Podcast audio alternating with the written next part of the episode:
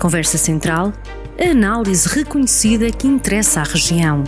Conversa Central, opinião política e comentários sobre a atualidade.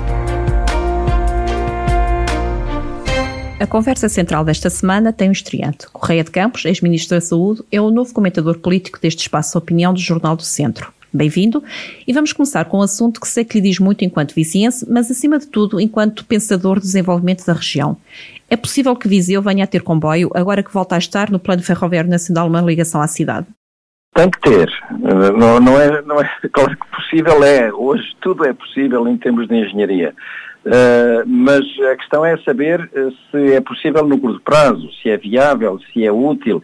É, é, tem, que, tem que ser, porque temos que corrigir um erro histórico, um erro de cento e tal anos, 120 ou 130 anos. Uh, no, no, início, uh, a linha da Beira Alta não passou por Viseu, porque não houve nenhum entusiasmo uh, das forças vivas de Viseu, sobretudo de, dos, dos grandes proprietários, que achavam que o comboio, chegaram a escrevê-lo, que o comboio drenava as riquezas agrícolas da região e que, portanto, que não era muito interessante. Uh, é, isso é uma visão completamente conservadora, passadista, retrógrada, e, e isso afastou uh, uma linha de uma via larga da beira baixa, da beira alta da, da nossa cidade. Bom, uh, nós temos que, enfim, esse erro foi, tentaram corrigir esse erro com o ramal da, da linha do Dão, entre Santa Comba e Viseu, mais tarde, e foi por influência de um político eh, Tomás Ribeiro, que foi Ministro da Instrução e que era parada de conta, e portanto, e conseguiu, eh, enfim, esforçou-se por conseguir que, que, que, houvesse esse ramal. Mas era um ramal sempre provisório, 47 quilómetros, a uma velocidade muito baixa, eh, deve ter sido caro porque a zona não é, não é de montanha, mas é bastante acidentada, uma paisagem lindíssima de resto, e a Tomás Ribeiro conseguiu até na altura que o comboio desse uma, a linha desse uma volta imensa para poder para, para passar por Parada do Conta. Podia ter vindo mais, mais direta, ter a mas enfim, era a influência dos políticos da época. Bom, uh, esse erro, essa correção do erro uh, foi insuficiente, como se vê, porque a linha do, a linha do Dão encerrou por, por falta de, de, de procura, de, de atividade, etc. Uh, ainda, ainda esteve alguma atividade quando estava ligado ao Porto, através da, da linha do Valdevoga, mas depois perdeu-se. Bom, e é preciso corrigir este erro. É preciso corrigir, uh, o, é preciso a ligação uh, essencial do centro do país à Europa. E o centro hoje não vem de Coimbra, o centro vem de Aveiro, por muito que custe a muitos de nós, o, o, o, principal núcleo exportador do país situa-se no distrito de Aveiro. Uh, e já não é, digamos assim, a razão Coimbra-Bussaco, uh, Bussaco é, havia um, foi construído um hoteleiro grande da época, Almeida, Alexandre Almeida construiu um belíssimo Palace de Bussaco, tudo isso, era muito bonito, mas era um turismo para a realeza e para, e para a nobreza e os, os milionários da época. Uh, e, e essa, essa, essa, digamos assim, temos que pensar é na linha que venha do Porto Aveiro e que não apenas para, para nos ligar ao Porto, mas sobretudo para, para poder permitir uma exportação mais fácil hum, da, do grande setor industrial, uh, pequena, de médias e, e, algumas até grandes indústrias de, do Conselho, do Distrito de Aveiro e, de, e, do, e do sul, do, do, digamos assim, do Douro Litoral. Ora, é, é absolutamente essencial que essa linha se faça que essa, e que vai entroncar na linha da Beira Alta, naturalmente, não se vai agora construir uma linha nova, mas já tem entroncar na linha da Beira Alta lá para Mangualde, coisa do género, eu não sou especialista, não conheço os traçados, mas uh, uh, essa, essa região Aveiro, Valdecambra, Oliveira de Frades, Vozela, Mangualde, Viseu, Mangualde, são tudo zonas hoje já uh, fortemente industriais e, portanto, têm mais que justificação e estão certamente à espera. Bom, estamos a tempo de para esse, esse erro histórico, estamos a tempo de nos ligar a Salamanca, estamos a tempo de nos ligar a oeste, eh, aos Pirineus do Oeste, e, e há muitas razões para isso. Em primeiro lugar, todos sabemos, ambientais, razões ambientais. O, o, o caminho de ferro é muito menos poluente, que a, energia necessária para movimentar os comboios tem um gasto em produtos fósseis muito menor do que os, os grandes caminhões que, que, que, que atravessam os países. Razões económicas é é absolutamente necessário desenvolver e, e, aproveitar essas condições. E depois tem uma razão fundamental de interesse nacional, que é a segurança e a, e a, autonomia do país. Nós, nós não podemos ficar dependentes de uma ligação apenas de, da Península Ibérica à Espanha, à França, perdão, uh, através, do, uh, através do, da parte ocidental dos Pirineus. Temos que encontrar redundâncias. Eh, na parte oriental e, na, na, parte ocidental. E temos que encontrar meios de o caminho de ferro poder orientar-se ou para um lado ou para o outro, conforme os centros de, que chamem, digamos assim, a, a nossa, uh, os nossos produtos ou, onde, ou que nos tragam produtos onde eles são produzidos. E uh, realmente as razões, já imaginou o que é se, por exemplo, houvesse um movimento separatista basco que resolvesse encerrar uh, a estrada de, de limite, digamos assim, as, a autoestrada no, no, País Basco, as autoestradas do País Basco e que nos impedisse por completo a exportação de produtos por via de, por, por, terra. quer dizer, nós ficávamos completamente dependentes. Não pode ser, temos que encontrar mecanismos uh, alternativos, uh, além do, da rede viária que existe, naturalmente, mas temos que encontrar a via do caminho de ferro e, e, se possível, com redundâncias, com duplicações, que é para podermos garantir a autonomia do país e a, e a segurança das, das comunicações. Portanto, há, há muitas razões e agora a pergunta seguinte é esta, então mas... E por que não? E porque aqui ainda não existe? Não. É? Como? E a pergunta porque seguinte é, é porque é que ainda não temos o comboio e porque é que demora porque tanto é tempo a ter temos, o comboio? Olha, por, por uma, uma, razão muito simples. Todos os países o fizeram, sofreram essa, esse fortíssimo impacto do, do, do lobby eh, rodoviário. Uh, veja os Estados Unidos, por exemplo. Os Estados Unidos começaram por ter uma linha, uma, uma, uma rede de, caminho de ferro fantástica e depois, quando apareceram os automóveis, as autoestradas, a necessidade de consumir gasolina, foi, uh, tudo isso foi ultrapassado. Os, os, comboios dos Estados Unidos são mais obsoletos que os europeus neste momento. A rede é muito, e muita, grande parte da rede está fechada ou só funciona por razões turísticas ou coisa do género.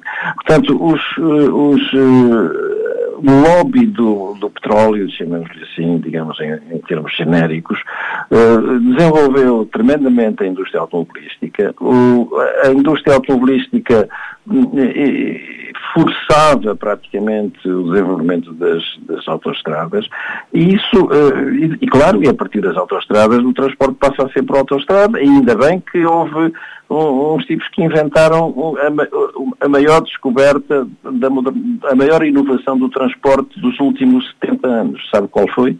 O contentor. O contentor é a maior inovação porque o contentor é polivalente, é, é, é pode pode levar-se no caminho de ferro, pode levar-se num caminhão, pode levar-se, uh, descarregar-se num porco, num, bar, num porto, num barco, etc, etc. Bom, portanto, isso tudo, uh, uh, esse, esse lobby, há 30 anos atrás, não, não, havia, não tínhamos esta conversa sobre o caminho de ferro, as pessoas podiam dizer, ah, isso são saudosistas do caminho de ferro, agora que ideia é esta de estar a, a ver uma linha de caminho de ferro para, para passar por vida? Tenham paciência, já se perdeu a oportunidade, isso devia ter sido no século XIX, tal. Bom, isto, é, isto era a conversa que teríamos aqui eh, há, há 30, 30 ou 20 anos mesmo. Pá.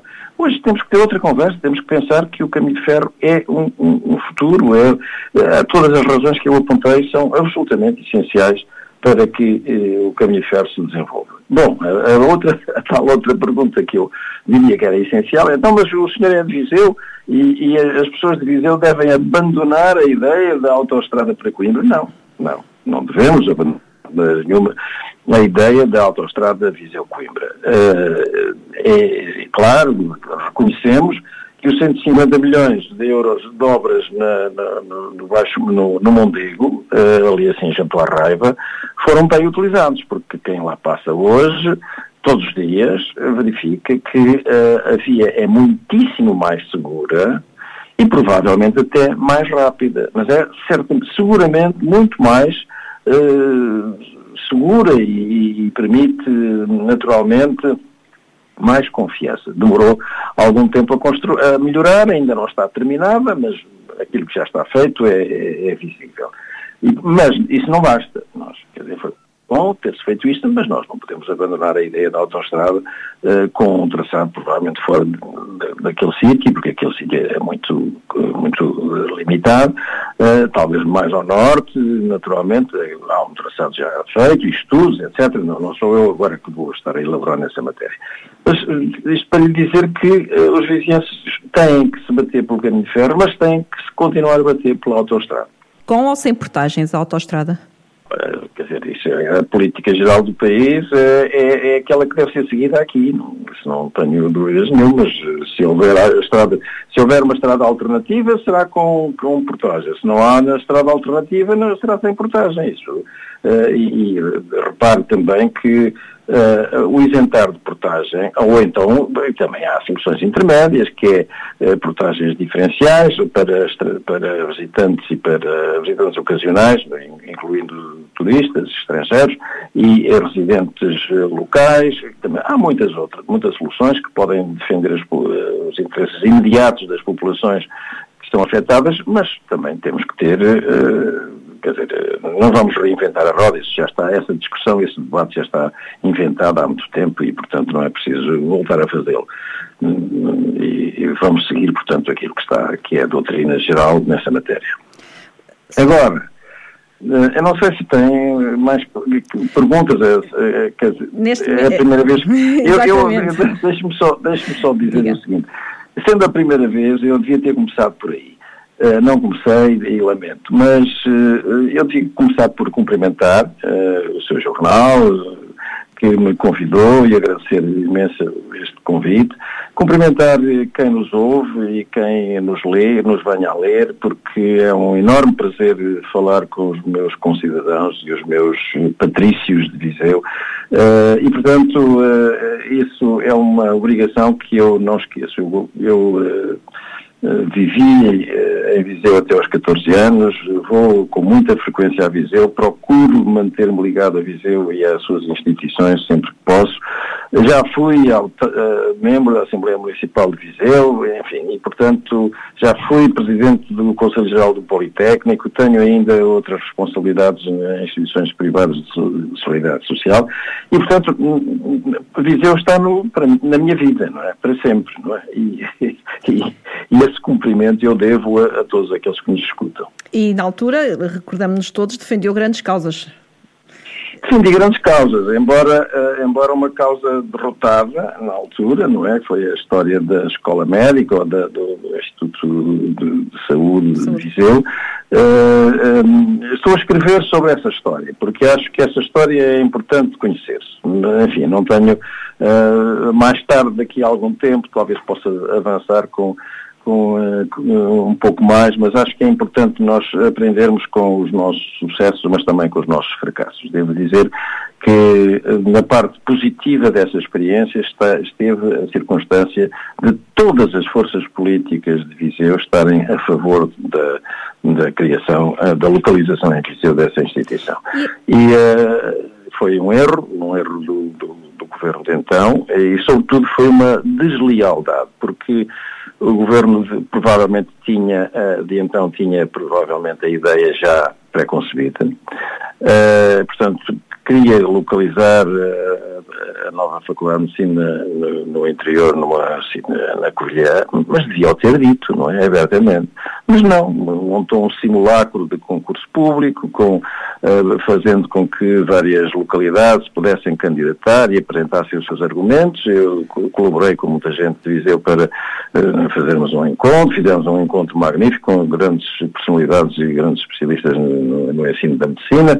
Uh, fizemos uma exposição que eu acho que, enfim, que teve bastante qualidade para justificar a criação do, do, do Instituto e tudo isso, ao fim e ao cabo, foi andar a brincar connosco, porque a decisão estava tomada antes, deviam era ter dito, não é? Claramente, mais cedo, não é?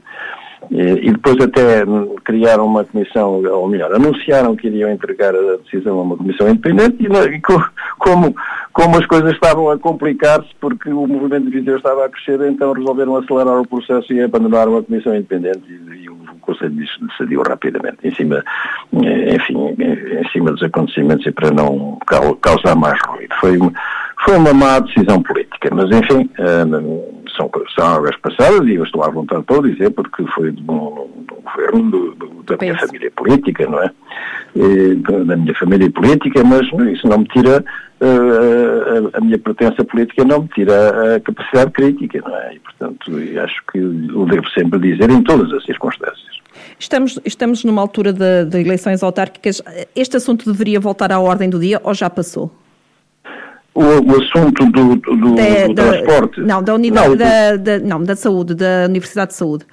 É, é muito difícil é muito difícil que volte, não, não tem, penso que não há condições. Uh, nós temos é um problema sério, é recuperar o nosso hospital. Uh, o hospital, enfim, o Governo deu, atribuiu ao nosso hospital a categoria de central, creio que um pouco como mecanismo de compensação. Mas, creio, não tenho a certeza, mas uh, a verdade é que Uh, o hospital, uh, entretanto, surgiram, surgiu um grande desenvolvimento do setor privado, uh, o hospital perdeu naturalmente recursos humanos para o setor privado, não foram apenas médicos reformados que, que naturalmente estão no seu direito, aliás, mesmo que não fossem reformados, qualquer profissional está no seu direito de escolher local de trabalho.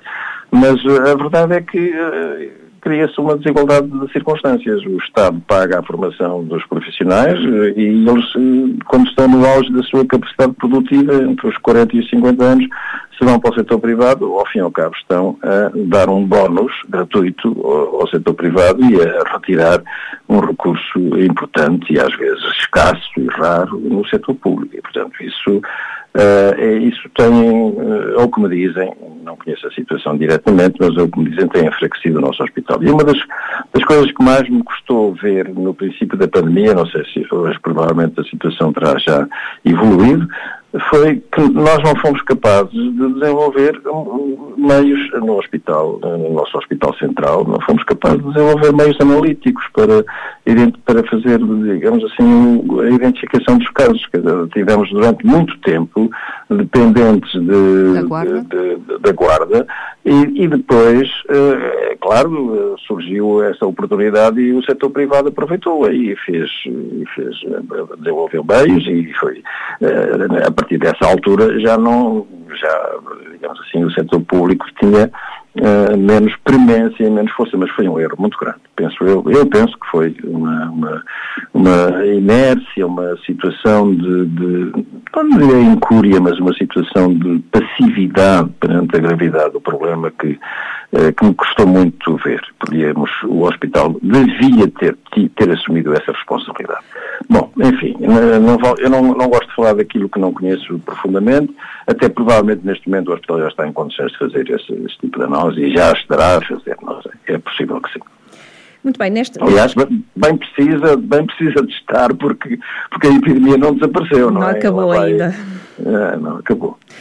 Nestas conversas centrais, normalmente uh, o nosso comentador político tem um tema que gostava de trazer para cima da mesa qual é o tema que o Correio de Campos quer trazer para cima da mesa para a discussão? Olha, o tema que eu gostava de mencionar, porque é um tema deste fim de semana, é o da Cimeira Social Europeia no, no Porto.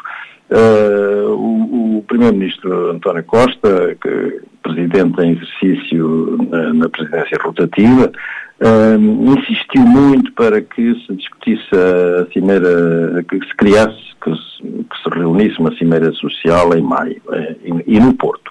Bom, isso foi uma excelente ideia porque durante estes anos todos do, da crise, praticamente desde 2008, o setor social ficou colocado entre parênteses ao longo desta história toda entre parênteses, eh, chegando ao ponto de, nos, nos primeiros eh, documentos relativos ao semestre europeu, nem se falar de indicadores sociais. Praticamente não havia indicadores sociais, como se a vida fosse toda e exclusivamente feita à base de indicadores económicos. É claro, os indicadores económicos são essenciais, são vitais, são importantíssimos, mas temos que nos lembrar que uh, não há vida sem pessoas e, e, é preciso saber eh, como é que estão as pessoas, como é que está a demografia, como é que está a distribuição de rendimentos, como é que está o emprego e o desemprego, como é que está a educação, a instrução, os níveis de escolarização, etc. E uh, felizmente a crise veio mostrar que, uh, e sobretudo ao nosso país, a crise veio demonstrar o nosso, o nosso atraso imenso no setor educacional,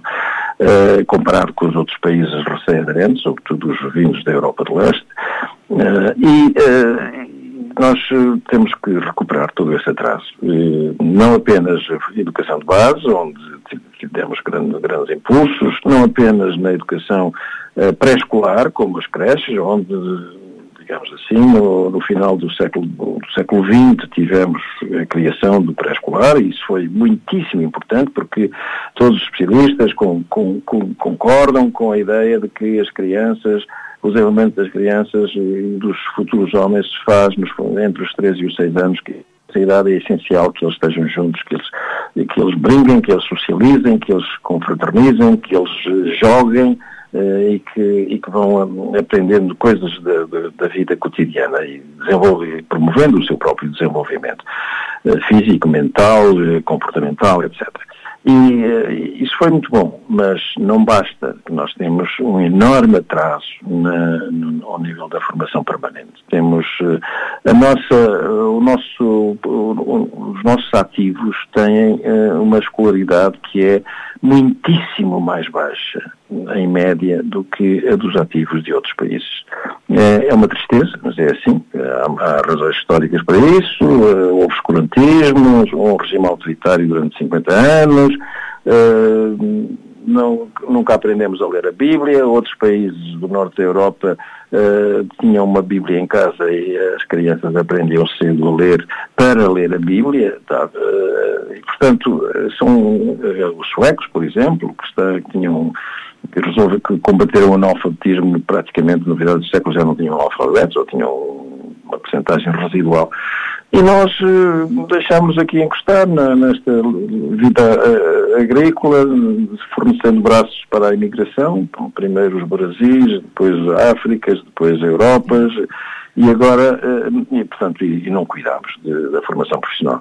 Houve um esforço grande de formação profissional aqui há uns anos através das escolas profissionais que visavam colmatar a brecha aberta pela, pelo, pelo por ensino unificado, que é muito interessante, mas, mas abandonou a componente não humanística, a componente tecnológica, que é essencial. Sem ela não há desenvolvimento do país. Aliás, é, é, importantíssimo ler o discurso que o presidente Biden fez perante as duas câmaras há, uma semana, uh, sensivelmente, uh, e, e, a importância que ele atribui a, a, a esse ensino profissional e à reciclagem das, dos, dos enfim, das pessoas.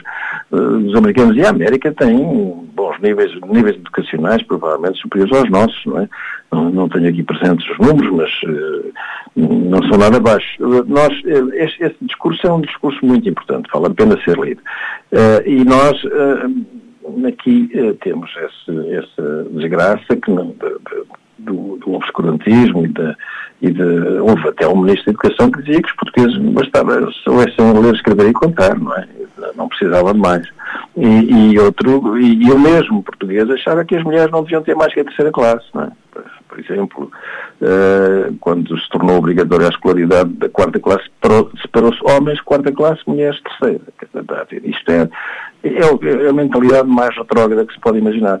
Eh, as pessoas hoje nem, sabe, nem sabem, já nem se lembram disto, não é? Mas eh, muita gente, portanto, muita, muita da nossa, dos nossos atuais ativos ainda mereciam um apoio fortíssimo de formação profissional. E essa é, é, e por isso a, Cimeira Social é muito importante, porque é a forma de chamar para o palco mediático os grandes problemas sociais eh, de uma Europa que é um, um dos continentes mais ricos e mais equitativos, mas, eh, mas que tem, mantém fortíssimas desigualdades e mantém uh, condições de atraso que uh, podem fazer com que a Europa perca o seu caminho de cabeça da ciência e de, da investigação, por exemplo, que é o que seria trágico, mas, mas isso pode bem acontecer. Chegamos assim ao fim desta primeira, que nós esperemos que sejam de muitas conversas centrais. Bem-vindo uma vez mais e obrigado pela sua disponibilidade, com a promessa que nos voltamos a encontrar daqui a três semanas. Sim, senhor. Muito bem. Muitíssimo obrigado. Conversa Central, a análise reconhecida que interessa à região. Conversa Central, na rádio a cada sexta-feira, com repetição ao fim de semana.